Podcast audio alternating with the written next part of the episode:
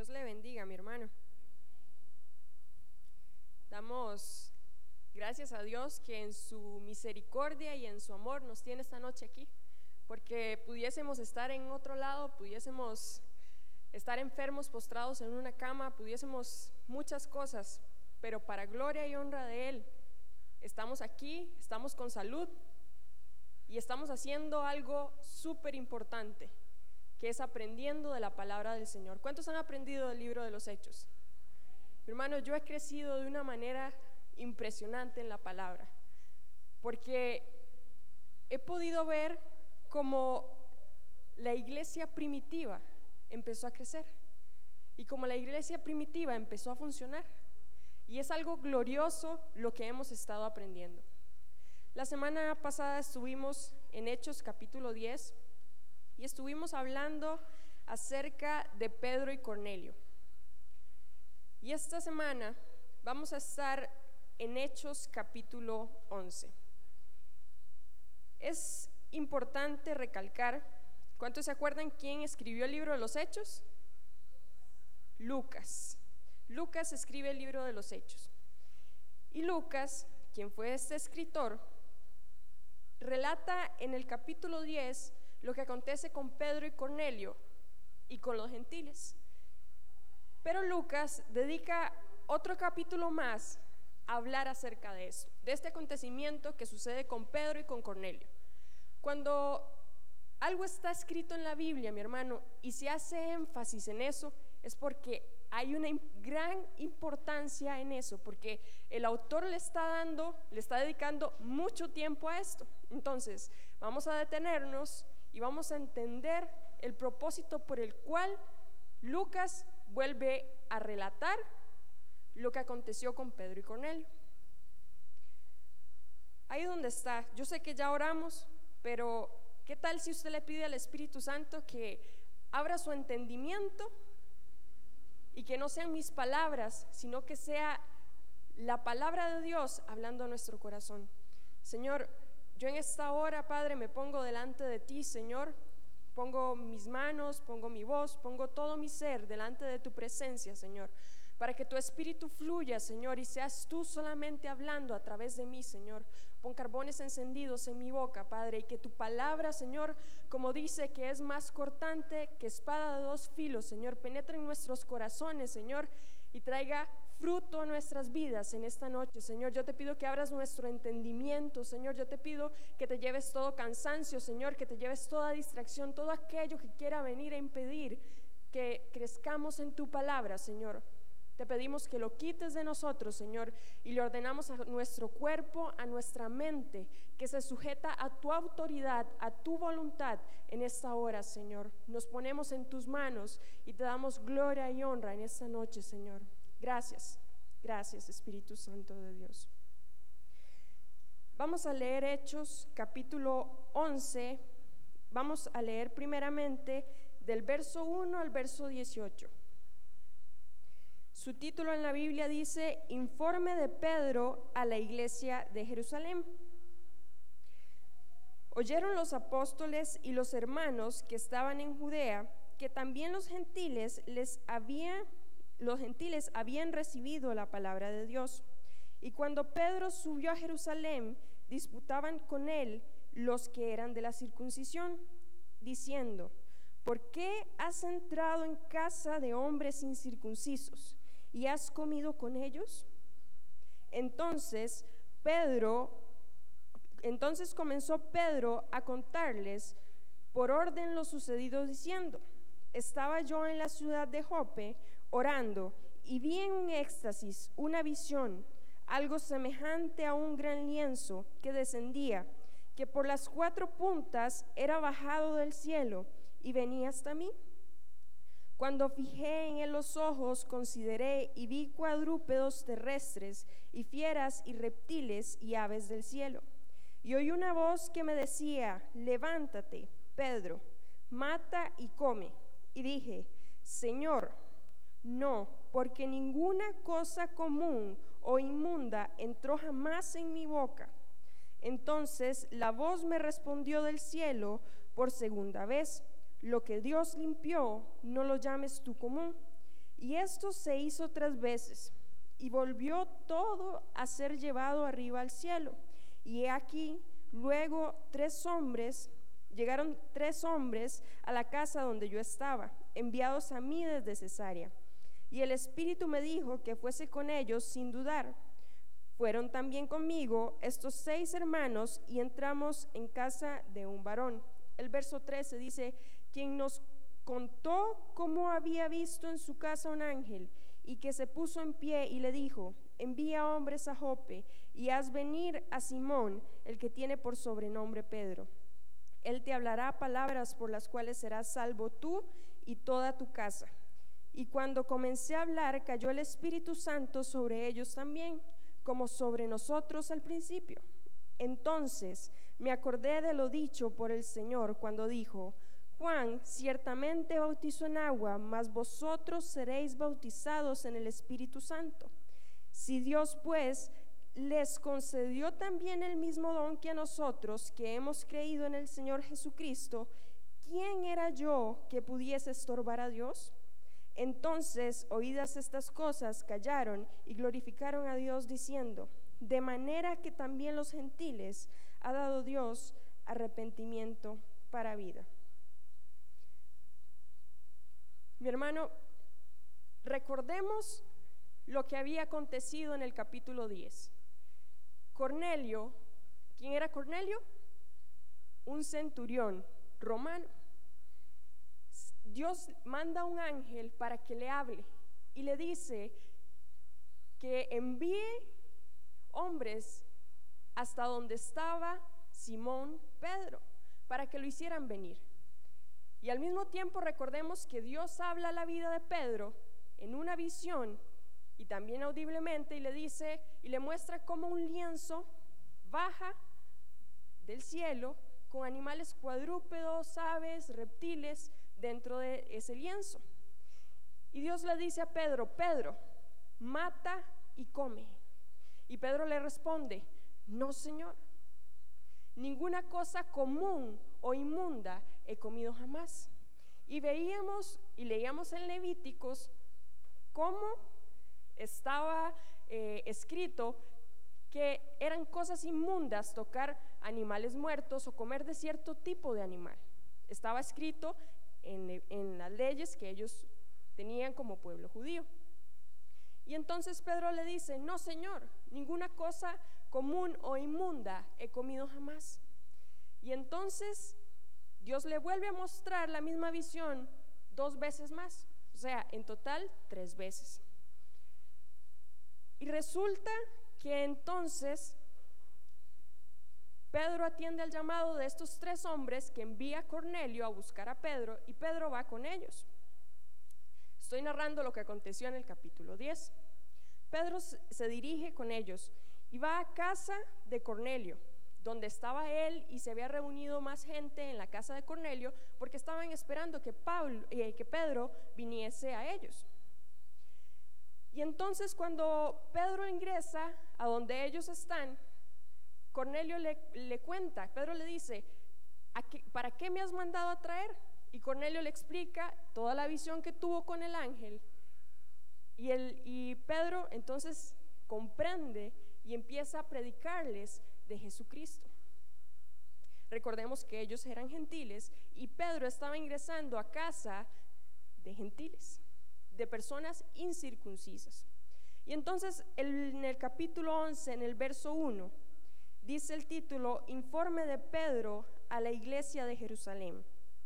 En el, verso 1 dice, oyeron los apóstoles y los hermanos que estaban en Judea, que también los gentiles les habían recibido la palabra de Dios. ¿Quiénes oyeron? Los apóstoles y los hermanos que estaban en Judea. Recordemos ¿Qué pasó cuando Felipe, cuando la iglesia es dispersada y Felipe sale y empieza a predicar? Recordemos que una gran multitud se convierte. Y entonces, ¿quiénes oyeron también? Los apóstoles escucharon esto y quisieron, agarraron a Pedro, agarraron a Juan y los enviaron a donde estaba Felipe. Lo mismo está aconteciendo acá. Los apóstoles estaban al tanto de todo lo que acontecía con los seguidores de Jesús, con los discípulos, en cualquier parte. Ellos estaban pendientes de lo que se estaba enseñando, de lo que se estaba hablando, de todo lo que se estaba haciendo, porque era responsabilidad de ellos, porque Jesucristo lo había depositado en ellos como apóstoles. Y entonces vemos que llega a oídos de los apóstoles que los gentiles les eh, habían recibido la palabra de Dios. Y dice el verso 2, y cuando Pedro subió a Jerusalén, disputaban con él los que eran de la circuncisión. Recordemos que la circuncisión fue el pacto que Dios le da a Abraham y le dice, todo varón que sea nacido a los ocho días va a ser circuncidado como señal de que es parte del pueblo de Israel. Y toda persona que no sea circuncidada no va a formar parte del pueblo de Israel. Por eso es que la palabra dice que cuando Pedro subió a Jerusalén disputaban con él los de la circuncisión, o sea, los del pueblo los judíos, que eran netamente judíos, que estaban circuncidados y que formaban parte del pueblo de Israel. ¿Cómo es esto, Pedro? Estaban disputando con Pedro y le estaban diciendo, ¿cómo es esto, Pedro? Que has entrado en casa de gentiles y les has llevado la palabra. Eran judíos y estaban asombrados. El mismo Pedro, recuerden, le dijo, Señor, no, porque ninguna cosa inmunda he comido o he tocado jamás, común o inmunda. Pedro era judío también y estaba yendo en contra de sus tradiciones. Algo estaba aconteciendo acá. Y claro, llega donde la iglesia, donde están los apóstoles, donde están los seguidores de Jesús, los judíos, y algo como que no les estaba sonando de lo que, de lo que estaba eh, aconteciendo. Recordemos quién era Pedro. Pedro era el apóstol que hace poquito, en el capítulo anterior, veíamos como Dios lo estaba usando en sanidades y resucitó a Dorcas. No hizo cualquier milagro, un milagro de resurrección de los muertos. Mi hermano, no es que los milagros tienen escala, no. El poder de Dios es maravilloso y, y hay milagros de milagros, pero a nosotros nos impacta mucho cuando, imagínense mi hermano, ver resucitar a un muerto. Sería algo muy impactante. Pedro era un apóstol lleno de la presencia y del Espíritu Santo. Hemos visto cómo Pedro en autoridad se ha levantado y ha empezado, y hemos visto los primeros discursos de Pedro y todo lo que Pedro ha hecho hasta aquí, hasta el capítulo 10. Recordemos entonces, ¿quién es Pedro? Es, un hombre de autoridad, un hombre lleno de la presencia de Dios, y aún así viene y los mismos apóstoles y los mismos de la circuncisión le dicen, venga acá, Pedrito, ve al verso 3, leamos el verso 3, dice, diciendo, ¿por qué has entrado en casa de hombres incircuncisos y has comido con ellos? Pedro, ¿Qué estás haciendo entrando en casa de incircuncisos? Y no solo entraste, te sentaste a la mesa a comer con ellos. Le estaban reclamando a Pedro por qué había hecho lo que había hecho. Mi hermano, estos hombres por un momento, porque ya les habían llegado a contar lo que estaba aconteciendo con los gentiles. La palabra nos dice, oyeron que la palabra había llegado hacia los gentiles. Y ellos, en lugar de regocijarse por lo que estaba aconteciendo, por, por el fruto que estaba dando la palabra de Jesucristo en los gentiles, más bien vienen y le reclaman a Pedro y le dicen, Pedro, ¿por qué estás yendo en contra de lo que tú eres como judío? ¿Ven?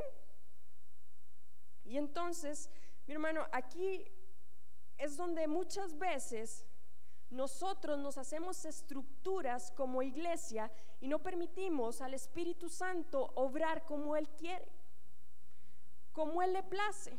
¿Por qué? Porque estaba primero la tradición judía antes del mover del Espíritu Santo. Pedro, un hombre lleno del Espíritu Santo, mi hermano, que él escuchó la voz de su Señor y atendió al llamado que Dios le estaba haciendo. Y muchas veces esto acontece en la iglesia cristiana. Muchas veces nos ponemos en la posición de estos judíos y hacemos toda una estructura tratando de limitar el poder del Espíritu Santo. Sin nosotros tener la capacidad de ver más allá y ver lo que el Espíritu Santo es capaz de hacer, lo que el Espíritu Santo puede hacer. Nos estructuramos como iglesia y tal vez decimos, el culto empieza a las 7 de la noche, oramos, viene la palabra y nos vamos para la casa. Pero ¿qué pasa si en plena predicación, mi hermano, yo cierro esta Biblia y el Espíritu Santo nos dice que empecemos a orar? Y tal vez yo no estoy escuchando al Espíritu Santo porque yo estoy concentrada en que tengo que dar el mensaje sí o sí. Porque estoy estructurada, estoy acostumbrada a estar metida en una estructura y a limitar el poder del Espíritu Santo. Porque así como los judíos los de la circuncisión no estaban viendo más allá, muchas veces nosotros no vemos más allá de lo que hay delante de nuestros ojos. Leemos el verso 4. Entonces comenzó Pedro a contarles por orden lo sucedido diciendo. Claro, mi hermano Pedro sabía que era lo que ellos les estaban reclamando. Claro, había un choque. Entonces Pedro dice, sí, está bien, voy a explicarles detalladamente, paso a paso, todo lo que aconteció en aquel lugar, para que aquí no, no hayan chismes, para que aquí quede todo muy claro.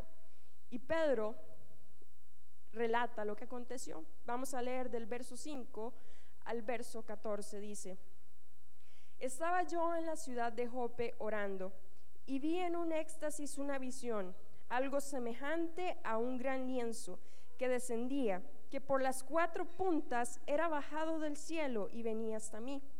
Cuando fijé en él los ojos, consideré y vi cuadrúpedos terrestres y fieras y reptiles y aves del cielo. Y oí, una voz que me decía, levántate Pedro, mata y come. Y dije, Señor, no, porque ninguna cosa común o inmunda entró jamás en mi boca. Ven como Pedro les... Tal vez yo hubiese sido Pedro y yo les digo, vean, el Señor me dijo que hiciera esto y punto. Pero Pedro como judío les está diciendo, vean, yo también le dije que no al Señor, porque estaba yendo en contra de lo que yo creía. Él no se está saltando esa parte.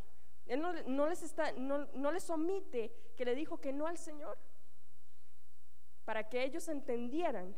Así igualmente como Pedro le tocó entender y le costó digerir la palabra que Dios le estaba dando y lo que Dios le estaba mandando hacer, y por eso lo relata tal cual. Continuemos leyendo en el verso 9. Entonces la voz me respondió del cielo, por segunda vez, lo que Dios limpió, no lo llames tú común. Y esto se hizo tres veces y volvió todo a ser llevado arriba al cielo. Y he aquí luego llegaron tres hombres a la casa donde yo estaba, enviados a mí desde Cesarea. Y el Espíritu me dijo que fuese con ellos sin dudar.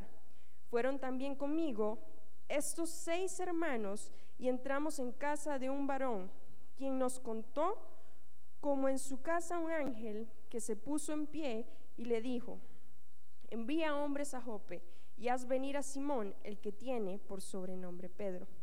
Él te hablará palabras por las cuales serás salvo tú y toda tu casa. ¿Recuerdan que la semana pasada hablamos que había un plan de salvación detrás de esto? ¿Ven cómo la palabra dice? Había un plan de salvación para que Cornelio y toda su casa fueran salvos. Y entonces Pedro les dice, era necesario que yo fuera para que hablara las palabras por las cuales tú y tu casa serán salvos. Verso 15 dice, y cuando comencé a hablar, cayó el Espíritu Santo sobre ellos también, como sobre nosotros al principio. Recordemos qué fue lo que comenzó a hablarles Pedro. Pedro empezó a, predicarles de Cristo y primeramente les presentó a Jesús como un hombre que vino a la tierra hizo milagros y prodigios. Presentó a Jesús como aquel que murió y Dios le levantó al tercer día. Pedro le dice, cuando Jesucristo resucita de los muertos, nos da un mandato y nos dice que debemos de ir a predicar. Y este hombre, Jesucristo, es el hombre del cual los profetas habían profetizado de que habría de venir. Es este Jesucristo. Y Pedro, eso estoy resumiendo todo lo que Pedro les, les dijo y les predicó en casa de Cornelio. Y en el verso 15 dice, y cuando comencé a hablar, cayó el Espíritu Santo sobre ellos también, como sobre nosotros al principio. Mi hermano, es que recordemos el día del Pentecostés. Estaban ellos reunidos y de pronto viene el Espíritu Santo como fuego y lenguas y empiezan a hablar en lenguas y aquello todos los que estaban ahí habían sido bautizados por el Espíritu Santo. Y lo mismo que había acontecido con los judíos, con los que estaban en Jerusalén, aconteció con los que estaban en Cesarea. Exactamente lo mismo. El mismo espíritu se derramó sobre ellos y leemos la palabra que empezaron a hablar también en lenguas. El mismo eh, fruto del espíritu se manifestó en los gentiles. Y esto era una señal de que lo que, de lo que Pedro había recibido venía de parte de Dios. Porque el respaldo del Espíritu Santo, el sello del Espíritu Santo estaba sobre ellos también. No había forma de que se pudiera negar lo que estaba ocurriendo, porque era legítimo, era real. Lo estaban escuchando y lo estaban viendo con sus propios ojos y sus, y sus oídos. Vamos a ir a Efesios capítulo 2. El verso 11. Efesios capítulo 2, verso 11. Dice la palabra, por tanto, acordaos de que en otro tiempo vosotros los gentiles, en cuanto a la carne, erais llamados incircuncisos por la llamada circuncisión hecha con mano en la carne.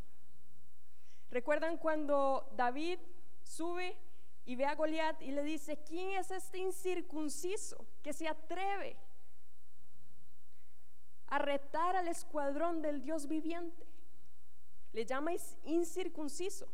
Y es por eso, porque no había una señal en su piel, que ya hemos estudiado acerca de la circuncisión, que los hiciera parte del pueblo de Israel.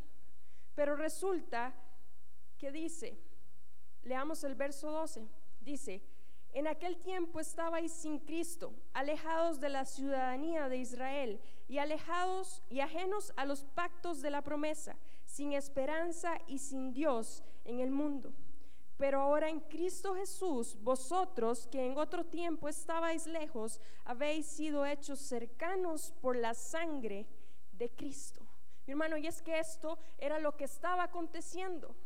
Jesucristo viene al mundo y por medio de la reconciliación de la cruz, usted y yo hoy no tenemos una señal de circuncisión los varones, pero tenemos circuncidado el corazón con el sello de la sangre de Jesucristo.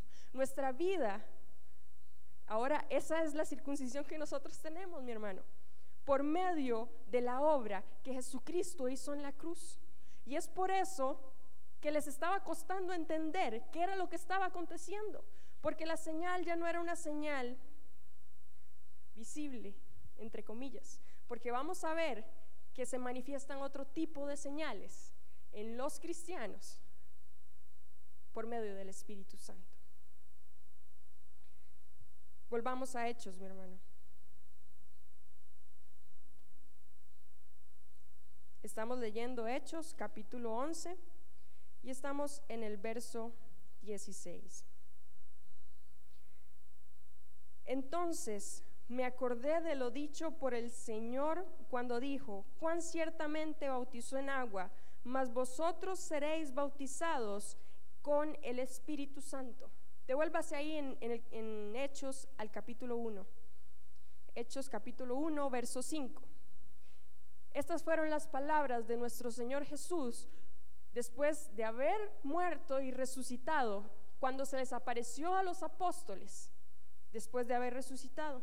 Hechos 1.5 dice, porque Juan ciertamente bautizó con agua, mas vosotros seréis bautizados con el Espíritu Santo dentro de no muchos días. Jesús les estaba dando estas palabras a los que estaban, ¿en dónde? En el Pentecostés, reunidos en el Pentecostés. Y ahora Pedro entiende las palabras de Jesús y le dice, Juan ciertamente bautizó en agua, mas vosotros seréis bautizados con el Espíritu Santo. Él está repitiendo las mismas palabras que su maestro le había dicho. Lo que había aprendido de su maestro, ahora él se pone en una posición de enseñar a los demás. Ahora vamos a bautizar con el Espíritu Santo y no solo a los judíos, también a los gentiles. También viene bautismo para los gentiles. Verso 17. Si Dios, pues, les concedió también el mismo don que a nosotros, que hemos creído en el Señor Jesucristo, ¿quién era yo que pudiese estorbar a Dios? Mi hermano, es que la posición de Pedro pudo haber sido, no Señor, esto está yendo en contra de mis tradiciones como judío. Me estás pidiendo que haga algo y que vaya en contra. Pero aquí hay un punto clave. Pedro reconoce la voz de, de quién es el que le está hablando y él le responde, Señor. Él sabe que su Dios le está mandando a hacer algo que va en contra de lo que él cree pero él está con la seguridad y la certeza de que es el mismo Dios quien le está hablando. Y aquí me surge otra pregunta. ¿Cómo sabemos diferenciar la voz de Dios cuando nos habla, o que es Dios quien nos habla, o a veces que es uno mismo el que se está hablando, o a veces es la voz de Satanás? Pedro pudo haber dicho, aléjate de mí, Satanás y no reconocer la voz de quién es el que le está hablando. Pero Pedro era un hombre de oración, era un hombre lleno del Espíritu Santo y sabía y conocía a su maestro. Y por eso tuvo la capacidad de entender lo que Dios le estaba hablando. Por eso tuvo la capacidad de obedecer y saber los tiempos y saber el momento en el que él estaba viviendo. Porque recordemos que la iglesia estaba haciendo transición. Y la única forma de entender esto es sabiendo reconocer la voz de su maestro. Vamos a leer lo que dice en Juan 10, 27.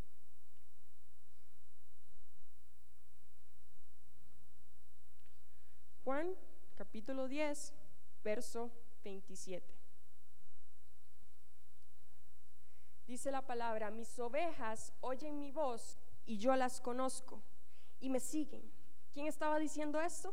Jesús. Jesús dice, mis ovejas oyen mi voz. Yo, Jesús, sé quiénes son mis ovejas, pero vea lo que hacen esas ovejas y me siguen. Esas ovejas me siguen, porque las ovejas tienen la capacidad de distinguir cuando es el pastor quien está hablando. Tienen esa capacidad para saber el momento. Vamos a irnos inmediatamente a Filipenses 3, 8. Filipenses capítulo 3, verso 8.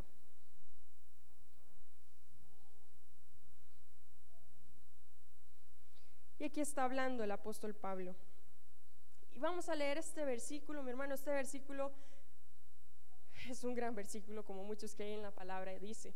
Y ciertamente aún estimo todas las cosas como pérdida por la excelencia del conocimiento de Cristo Jesús. Vamos a hacer una pausa. Vea lo que dice. Por la excelencia del conocimiento de Cristo Jesús. Es en este momento cuando la excelencia de ese conocimiento nos lleva a saber quién es Jesús, a saber qué le gusta a Jesús, a saber quién es Dios, quién es nuestro Dios. Porque dice, por la excelencia de ese conocimiento de Cristo Jesús, mi Señor, por amor del cual lo he perdido todo y lo tengo todo por, basura para ganar a Cristo. Cuando usted y yo llegamos a esa excelencia del conocimiento de Cristo, vamos a entender cuáles son las cosas que tienen valor.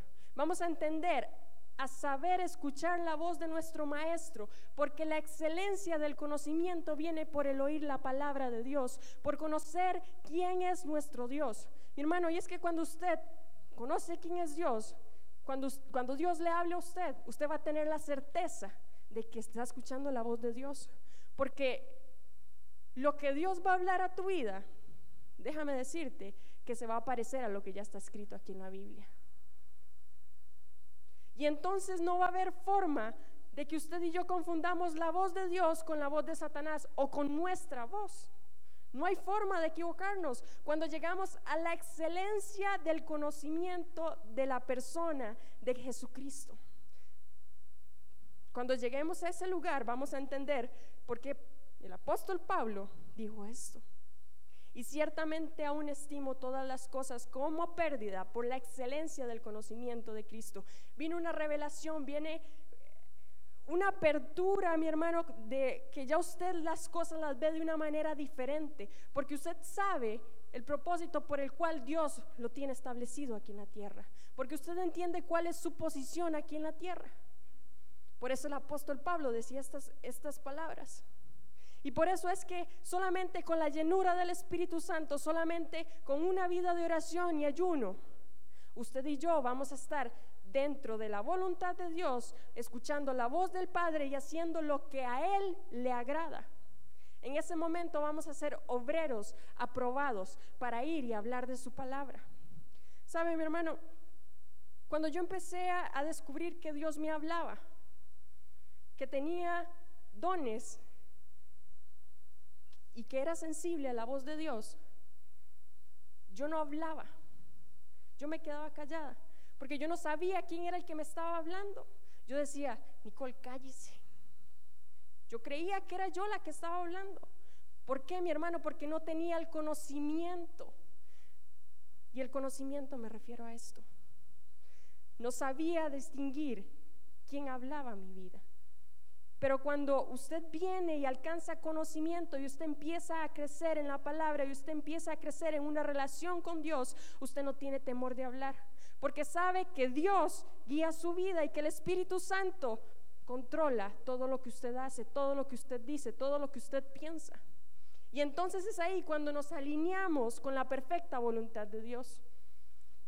Y Pedro estaba alineado con la perfecta voluntad de Dios. Vemos que está yendo en contra de lo que creía el pueblo judío, de sus tradiciones. Dígame, mi hermano, si no tenía que estar seguro de lo que iba a hacer, si no tenía que estar con la certeza de que era su Señor el que le estaba mandando a ir a predicar a los gentiles. ¿Se da cuenta, mi hermano? ¿Se da cuenta cómo obra nuestro Señor? Continuamos leyendo en el verso 18. Entonces, vuelvo a leer el verso 17. Si Dios, pues, les concedió también el mismo don que a nosotros, que hemos creído en el Señor Jesucristo, ¿quién era yo que pudiese estorbar a Dios? Entonces, oídas estas cosas, callaron y glorificaron a Dios diciendo, de manera que también a los gentiles ha dado Dios arrepentimiento para vida. Hasta este momento entiende el pueblo judío que no solo para ellos había salvación, que no solamente para ellos era el Espíritu Santo, la promesa del Espíritu Santo. Pero hay algo curioso. Dios habla a Abraham en Génesis 12, capítulo 3. Vamos a leerlo. Leámoslo de aquí de la pantalla. Génesis 12, capítulo 3. Y vamos a ver lo que Dios le dice a Abraham. Dice, bendeciré a los que te bendijeren y a los que te maldijeren maldeciré. Y serán benditas en ti todas las familias de la tierra. Vamos a leer Génesis 22, 18. Vea que dice todas las familias de la tierra. Génesis 22, verso 18 dice, está hablando Dios a Abraham, dice, en tus simientes serán benditas. ¿Qué dice? Todas las naciones de la tierra, por, cuando, por cuanto obedeciste a mi voz. Nótese que dice, no voy a bendecir al pueblo de Israel, no voy a bendecir solo a aquellos que se circunciden. Había una ley y tenían que vivir en ese tiempo bajo la ley, porque la ley fue dada por Dios, pero había un plan después para alcanzar la salvación. Recordemos que dice en Juan 3:16, no lo sabemos de memoria, porque de tal manera amó Dios al mundo, al mundo. No dice, amó Dios a los judíos, al pueblo de Israel, no dice, amó Dios al mundo, que ha dado su único hijo para que todo aquel que en él crea no se pierda y tenga vida eterna. ¿Recuerdan qué dice la gran comisión? Por tanto, id y haced discípulos. ¿En dónde? En en todo el mundo, en todas las naciones. Y entonces, hasta ahorita están comprendiendo en Hechos capítulo 10 que el Evangelio era para todos. Jesucristo viene y trae un plan de salvación y todavía le da la gran comisión a los discípulos y les dicen, ustedes van a ir y van a predicar por todo el mundo. Ellos no estaban entendiendo la acepción que ellos estaban haciendo. Porque en el capítulo 10 leíamos como la palabra dice, por medio de Pedro, dice, y ahora entiendo que Dios no hace acepción de personas. Ven, mi hermano, como la apertura estaba desde antes, desde antes de la fundación del mundo, ya Dios sabía lo que iba a acontecer en este, en este mundo, ya sabía que el hombre iba a pecar y le iba a fallar, ya había un plan destinado para que usted y yo nos salvásemos, para que usted y yo tuviéramos salvación y pudiéramos reconciliarnos nuevamente con el Padre. Y por eso ellos dicen, entonces oídas estas cosas, callaron y glorificaron a Dios diciendo, de manera que también a los gentiles ha dado Dios arrepentimiento para vida. Vamos a leer el verso 19, estamos en Hechos capítulo 11 verso 19. Dice la iglesia en Antioquía. Ahora bien, los que habían sido esparcidos a causa de la persecución que hubo con motivo de Esteban, pasaron hasta Fenicia, Chipre y Antioquía, no hablando a nadie la palabra sino a los judíos. Recordemos que cuando Esteban muere apedreado, Saulo estaba ahí. Y después de que Esteban muere, Saulo empieza y se le revuelven todos los diablos y empieza a perseguir a los seguidores de Jesucristo y empieza a ir casa por casa a sacar a los seguidores de Jesucristo y a traerlos a la cárcel. Y entonces era tal persecución que el pueblo los seguidores de Jesús, los discípulos, tuvieron que salir. Recordemos que salieron hacia Samaria y salieron hacia Judea. Y de eso es lo que está hablando este pasaje. Dice, ahora bien, los que habían sido esparcidos a causa de la persecución que hubo con motivo de Esteban pasaron hasta Fenicia, Chipre y Antioquía. Vamos a ver un mapa. A ver si me ayuda con el mapa.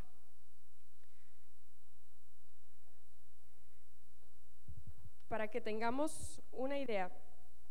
Acá está Jerusalén y allá arriba está Antioquía, en Siria.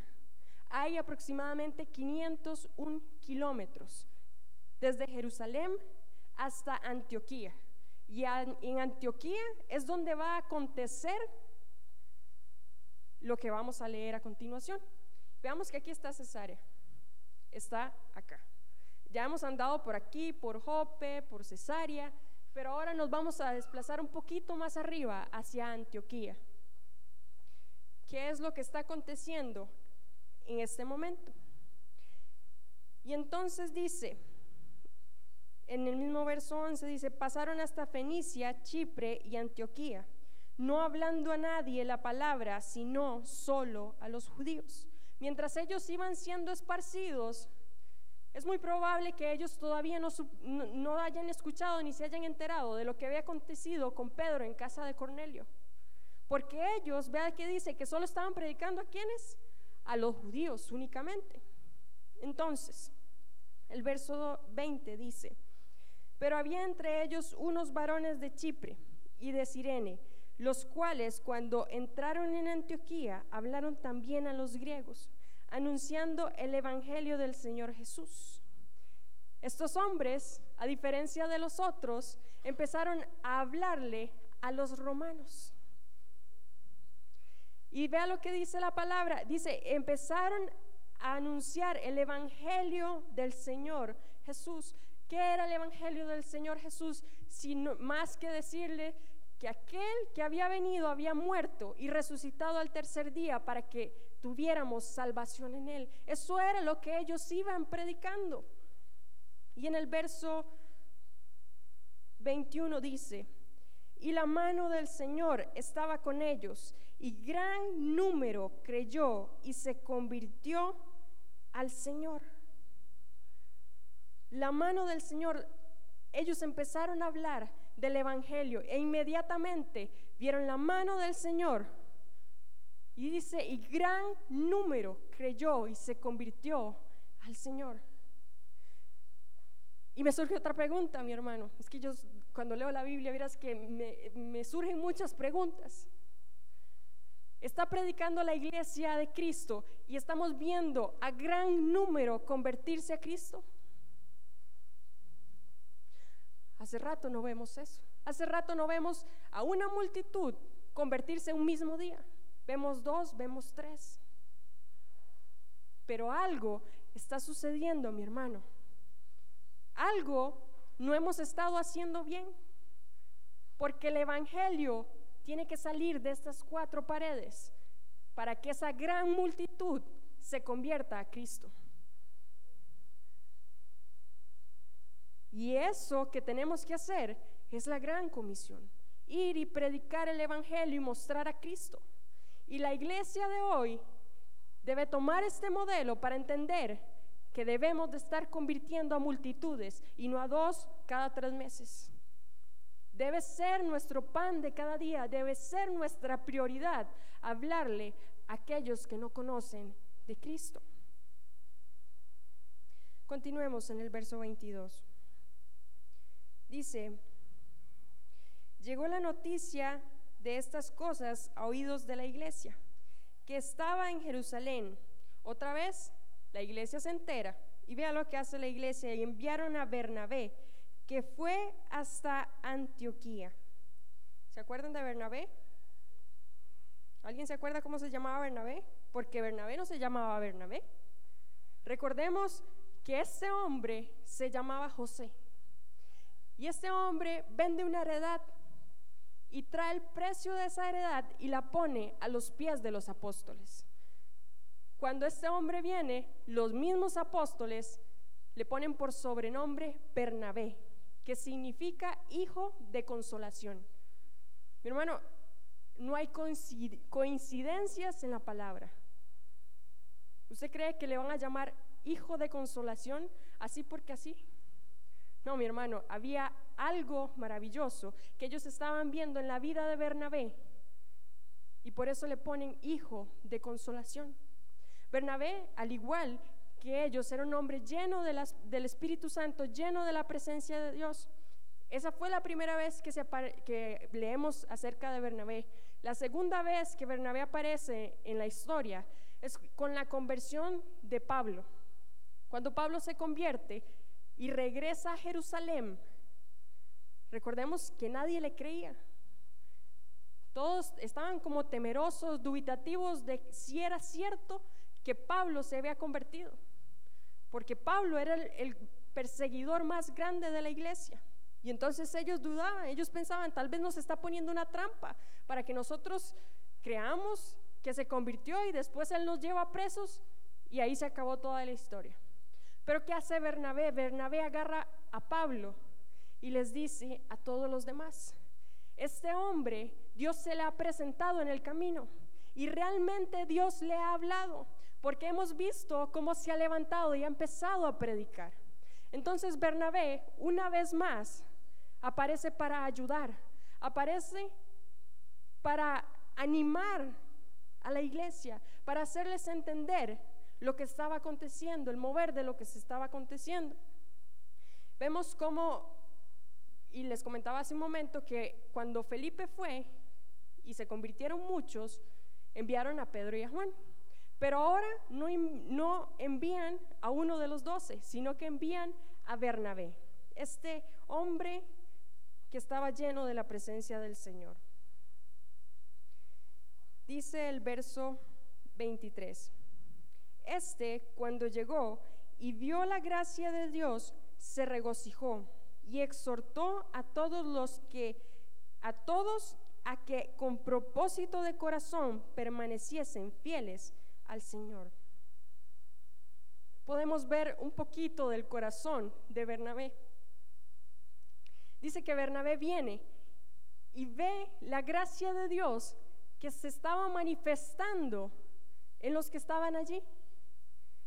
¿Y qué hace él? Se regocija él se regocija, mi hermano, y es que esa debe ser nuestra actitud. Cuando nosotros vemos que alguien recibe la palabra de Dios, cuando nosotros vemos que alguien se convierte, cuando vemos el, mover del Espíritu Santo obrando en otras personas que hasta ahora están conociendo a Cristo. Debe haber gozo, debe haber regocijo en nosotros, porque nosotros entendemos que estamos de paso en este mundo. Y no somos egoístas, mi hermano, al contrario, Queremos que todos vean a Jesucristo para que nos vayamos todos hacia el cielo, porque ese era el plan de nuestro Señor Jesucristo. Pero solo un corazón que está alineado a la voluntad de Dios entiende este regocijo que estaba teniendo Bernabé. Solo alguien que tiene amor por las almas realmente entiende lo que estaba experimentando el corazón de Bernabé. Y dice, y exhortó a todos a que con propósito de corazón permaneciesen fieles en el Señor. Mi hermano, en la primera epístola a los tesalonicenses en el capítulo 5, vamos a leerlo.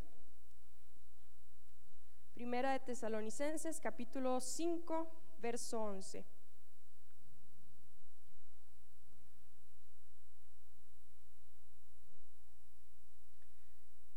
Si no lo ha encontrado, lo puede leer en la palabra. Dice, por lo cual, animaos unos a otros y edificaos unos a otros, así como lo hacéis. Mi hermano, este debe ser un mandato nuestro. Este hombre Bernabé, hijo de consolación, viene y los exhorta y los anima y les dice, permanezcan fieles en el Señor en el Señor. No dice permanezcan fieles a una iglesia, no dice permanezcan fieles a una persona.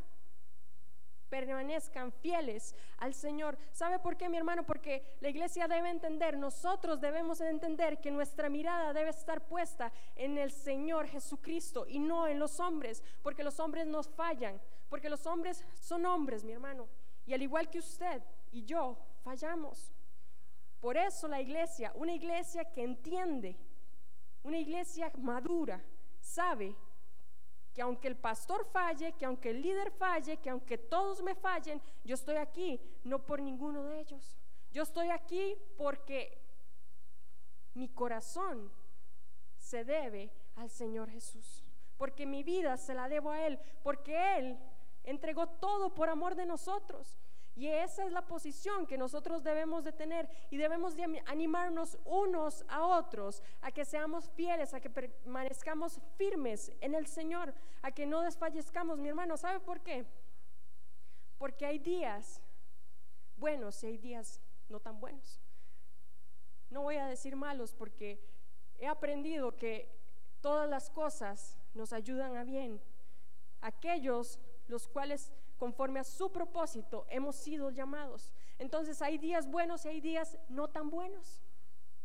Pero todo pasa con un propósito, pero en algún momento aquel que está sentado a su lado necesita que usted le llegue y le dé un abrazo.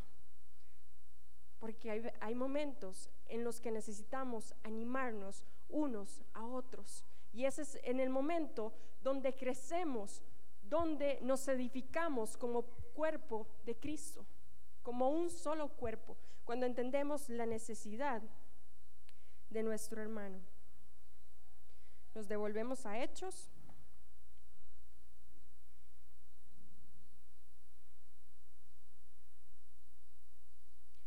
Y entonces vemos cómo Bernabé entra, se regocija de lo que estaba aconteciendo y exhorta a todos a que permanezcan fieles al Señor.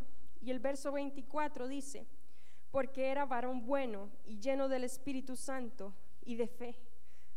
Hermano, el, el apodo que le pusieron los apóstoles, Bernabé, venía acompañado de otras cosas más. Cuando hay presencia del Espíritu Santo, mi hermano, a usted, imagínese que a usted le digan, ahí viene Delma, una mujer llena de fe, una mujer que ora, una mujer que tiene paciencia, que tiene paz, que tiene mansedumbre. Uy, mi hermano, eso sería glorioso, que nos llamen de esa manera. ¿Por qué? Porque eso mm, demuestra el fruto del Espíritu Santo que está dentro de nosotros. Y vean cómo, la palabra describe. Bernabé, hijo de consolación, dice, porque era varón bueno y lleno del Espíritu Santo y de fe, y de fe. Nuestro nombre, mi hermano, debe ir acompañado de estas características, del fruto del Espíritu Santo. Y no estoy hablando de forma natural, estoy hablando espiritual, mi hermano. Y si usted es espiritual, está entendiendo lo que yo le estoy diciendo. Su vida, si el Espíritu Santo está usted, mi hermano, sí o sí debe tener estos frutos. Sí o sí. No es una cosa de que hoy tengo paciencia y mañana no tengo paciencia. No, mi hermano, si su paciencia es así, usted no tiene la paciencia. Si su paz se le va con cualquier cosita, mi hermano, usted no tiene paz. Porque el fruto del Espíritu Santo es perfecto. Es perfecto en nosotros. Y dice, y una gran multitud fue agregada al Señor. Verso 25. Después fue Bernabé a Tarso para buscar a Saulo y hallándole le trajo a Antioquía. Recordemos que cuando empezó la, cuando Saulo se convierte, vienen y lo persiguen. Y Saulo se va y se dirige hacia Tarso. Hasta, hasta este momento Saulo sigue en Tarso. Y entonces Bernabé dice que va y busca a Saulo y hallándole lo trae hasta Antioquía. Y vean, vean, el propósito por el cual va y busca a Saulo y lo trae a Antioquía, el verso 26. Y dice, y se congregaron allí todo un año con la iglesia y enseñaban a mucha gente y a los discípulos se les llamó cristianos por primera vez en Antioquía. Vemos que eh, Bernabé y Pablo empiezan a enseñar, empiezan a instruir, empiezan a exhortar para que el cuerpo empiece a crecer, para que la iglesia empiece a crecer. Y nótese que la palabra dice en el verso 26, y a los discípulos se les llamó cristianos por primera vez. ¿Sabe usted por qué se llama cristiano? Porque seguimos a Cristo. Y somos cristianos evangélicos porque creemos en su evangelio. Así es, correcto. Pero ahora la pregunta es, ¿nos llamamos cristianos evangélicos porque esta iglesia es cristiana evangélica? Y estoy hablando en términos naturales porque estoy hablando de una iglesia de cuatro paredes, pero esa no es la iglesia de Cristo, la iglesia de Cristo somos nosotros. Y entonces me surge otra pregunta, mi hermano, ríase, porque yo solo preguntas hoy, ¿verdad? No importa. ¿Cuánto de Cristo está en nuestra vida para decir que somos cristianos. Porque ser cristiano es seguidor de Cristo. Y entonces, ¿cuánto de Cristo hay en su vida y hay en mi vida para yo tener el valor o la autoridad de hacerme llamar cristiana? Vamos a leer Primera de Juan, capítulo 2, verso 3 y 6. Primera de Juan, capítulo 2, verso 3 y 6. Dice la palabra, y en esto sabemos que nosotros le conocemos al Señor, si guardamos sus mandamientos. Verso 4. Dice, el, el que dice, yo le conozco y no guarda sus mandamientos, el tal es mentiroso y la verdad no está en él. Continuamos el siguiente, dice, pero el que guarda su palabra, en este verdaderamente el amor de Dios se ha perfeccionado. Por eso sabemos que Él está, que sabemos que estamos en Él. Verso 6. Mi hermano, este versículo me golpea así durísimo. Dice, el que dice que permanece en Él debe de andar como Él anduvo. Y vuelvo a repetir, usted dice que usted es cristiano, ¿cuánto de Cristo se está reflejando en su vida? ¿Está caminando usted como Jesucristo caminó aquí en la tierra? ¿Está cumpliendo usted con los mandamientos que están establecidos en su palabra? ¿Está cumpliendo usted con el mandamiento, el mayor mandamiento? ¿Cuál es? Se resume en dos. Amarás a tu Dios con todo tu corazón, con toda tu mente y con toda tu alma. ¿Y cuál es el otro? Amarás a tu prójimo como a ti mismo. Hermano, y yo ahí me quedo, paro y medito en eso. ¿Estamos amando a Dios con todo el corazón? Y amar a Dios con todo el, con todo el corazón es entender que debemos de llegar a la excelencia del conocimiento de Cristo para saber quién es nuestro Dios, para saber cómo caminó Jesús y así caminar nosotros. Porque el que dice que le conoció debe de andar como él anduvo. Mi hermano, ser cristiano es más allá de decir, yo creo en Jesucristo, yo creo que Él murió por mí, de vez en cuando traigo la, mesa del amor, traigo un vívere, yo doy mi diezmo. Eso no es solo decir que somos cristianos. El Espíritu Santo debe estar dando fruto en nuestras vidas para que nosotros digamos que somos cristianos. Así debe ser, mi hermano. Continuamos leyendo. Y aquí, mi hermano, en este primer momento es donde se llama cristianos por primera vez en Antioquía. Y lo que vamos a, leer a continuación, vamos a entender por qué en Antioquía se les llama cristianos por primera vez. Verso 27 dice, en aquellos días unos profetas descendieron de, de Jerusalén Antioquía. Y, y levantándose uno de ellos, llamado Agabo, daba a entender por el Espíritu que vendría una gran hambre en toda la tierra habitada, la cual sucedió en tiempo de Claudio. Entonces los discípulos, cada uno conforme a lo que tenía, determinaron enviar socorro a los hermanos que habitaban en Judea, lo cual en efecto hicieron, enviándolos a los ancianos por mano de Bernabé vienen profetas y se levanta el profeta Gabo y el profeta Gabo dice que va a venir una gran hambre. Y entonces vea lo que hace la iglesia de Antioquía.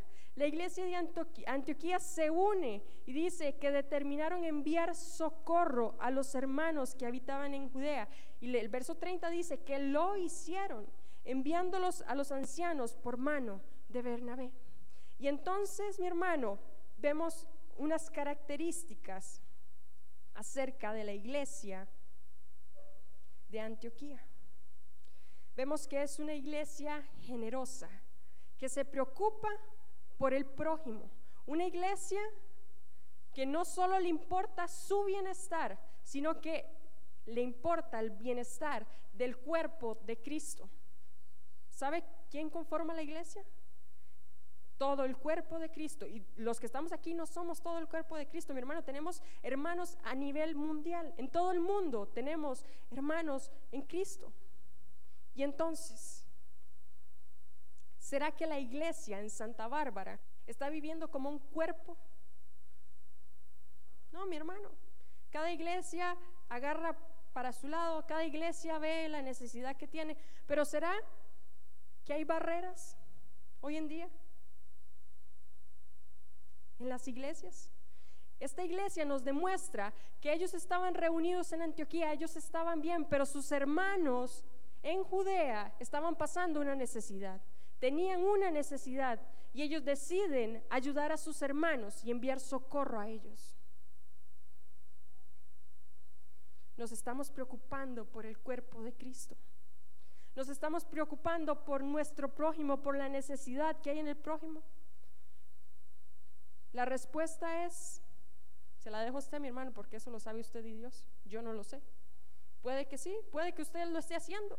Y no es necesario que todos nos demos cuenta que usted está ayudando al prójimo, porque lo que hace su mano derecha no lo tiene que saber su mano izquierda. Así es.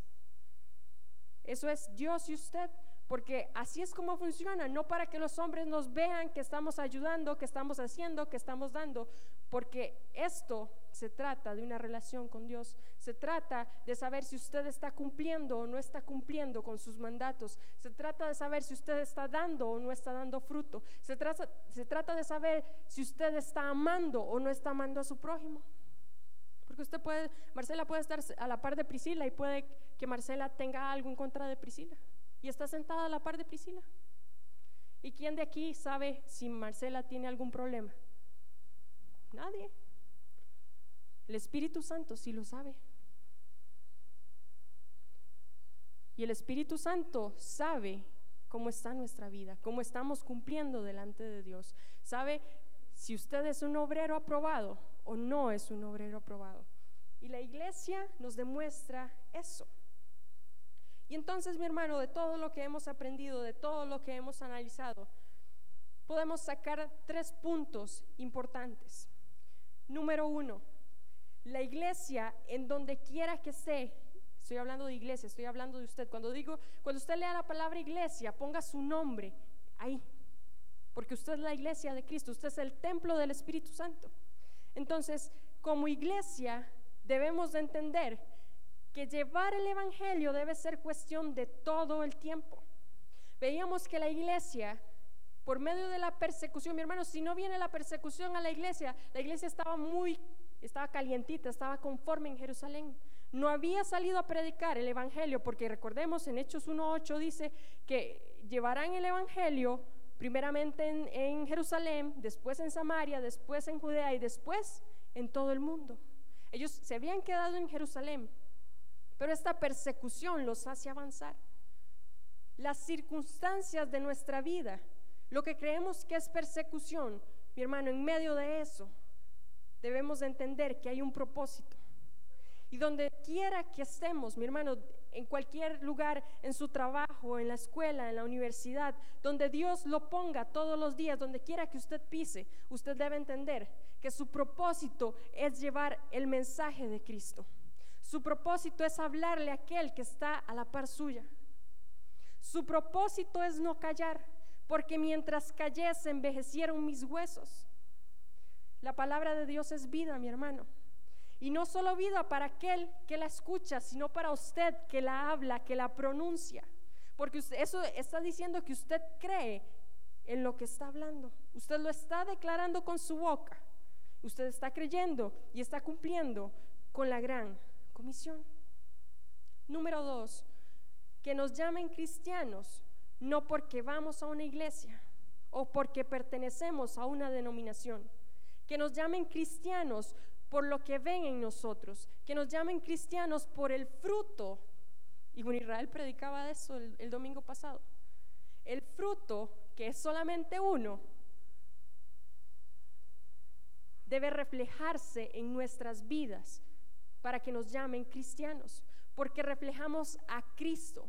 Cuando se entiende que usted refleja a Cristo, mi hermano, usted todo lo que hace le pregunta a Dios, al Espíritu Santo, Señor, ¿te agrada? ¿No te agrada? ¿Debo ir? ¿No debo ir? ¿Debo hablar? ¿Debo callar? Usted entiende que debe moverse bajo el Espíritu Santo y entiende cuándo debe ser un obrero aprobado por Dios para poder predicar su palabra, para ser un, obrero apto para el Evangelio. Mi hermano, yo todos los días me levanto y le digo, Señor, que tus pensamientos sean mis pensamientos, que tus caminos sean mis caminos. ¿Por qué, mi hermano? Porque mis pensamientos y sus pensamientos, dice que sus pensamientos son más altos que los míos. Yo con esta mente humana no puedo entender los pensamientos de Cristo. Y entonces eh, ahí está la importancia de que nosotros le pidamos a Dios que ponga en nosotros sus pensamientos, que nos enseñe a ver con sus ojos, a escuchar con sus oídos, para entender cuál es su propósito en nuestras vidas y para entender cuál es nuestro trabajo aquí en la tierra. Y número tres, seamos un solo cuerpo sensible a la necesidad de nuestros hermanos, así como la iglesia en Antioquía tenía esa sensibilidad. Recordemos que veíamos que la iglesia tenía que todas las cosas en común, todo. Si el hermano tenía una necesidad y aquel tenía mucho, el hermano venía y lo vendía para ayudar y cubrir la necesidad del hermano. Porque cuando usted entiende que su hermano está bien, usted va a estar bien. Cuando usted entiende que el cuerpo de Cristo, que es su hermano, el que está a la par suya, tiene una necesidad y usted va y cubre esa necesidad, usted entiende cuál es su posición como parte del pueblo de Cristo. Seamos sensibles, seamos sensibles, no seamos indiferentes a la necesidad que tienen nuestros hermanos. Mi hermano, y no estoy hablando solo cosas físicas, ¿no? A veces, a veces sí, a veces nuestro hermano necesita comida, a veces necesita unos zapatos, a veces necesita ropa. Pero hay momentos donde nuestros hermanos necesitan de su oración necesita que usted ore por él. Necesita que usted en su casa, no es necesario que usted venga y tenga que imponer las manos. No, mi hermano, usted en su casa ora por ellos, ora por sus pastores. ¿Por qué, mi hermano? Porque nos animamos unos a otros y nos edificamos unos a otros. Nos, fortalecemos en la oración y en la palabra como un solo cuerpo de Cristo. Amén. Y entonces, mi hermano, repito, número uno, debemos predicar el Evangelio. Número dos, que nos llamen cristianos, no porque vamos a una iglesia, sino porque reflejamos a Cristo. Y número tres, seamos un solo cuerpo sensible a la necesidad de nuestro hermano. Damos gracias a Dios porque hemos aprendido de su palabra, mi hermano. Porque el crecimiento que da la palabra, mi hermano, se ve reflejado en nosotros. Todos los jueves que hemos estado estudiando algo de la palabra, mi hermano, no ha sido en vano. No ha sido en vano, porque ahí está la semilla, porque esa semilla en su tiempo, dice la palabra, dará fruto. En su tiempo llevará fruto. Y yo doy gracias a Dios por usted, mi hermano, que está aquí en esta noche. Y yo sé que algunos están cansados hermano, de trabajar todo el día, del trajín de todo el día, y usted ha decidido estar aquí, mi hermano. Yo le motivo, yo le animo para que sigamos estudiando la palabra, para que sigamos aprendiendo y sigamos con esa hambre y esa sed de conocer más a Cristo, de llegar a la excelencia del conocimiento de nuestro Dios. Dios le bendiga, mi hermano.